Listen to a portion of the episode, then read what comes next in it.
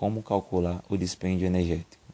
Existem N formas de avaliar o gasto energético. Em pesquisa, a forma mais confiável é o analisador de gases, que vai quantificar o quanto a pessoa está gastando de oxigênio. Temos exames como a calorimetria direta e indireta e a água duplamente marcada. Porém, esses exames são de alto custo e são inviáveis para uso com pessoas comuns no dia a dia.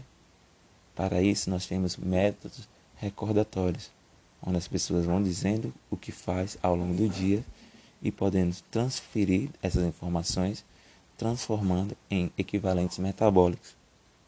Através do equivalente metabólico, onde a gente possui informação do gasto de oxigênio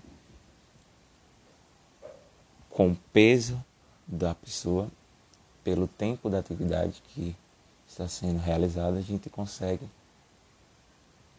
ter o valor do gasto energético de determinada atividade.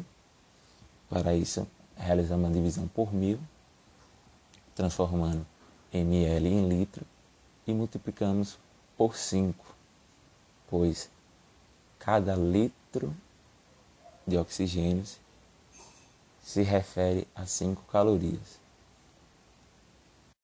Tendo como base o conceito de equivalente metabólico explicado anteriormente, onde é considerado o consumo em repouso de 3,5 ml de oxigênio pelo quilo, pelo peso da, do indivíduo por minuto, e tendo como referência o compêndio de atividade física, que vai ser explicado posteriormente, podemos realizar a mensuração, mensurar quanto a pessoa gasta de energia diariamente ou por atividades separadamente.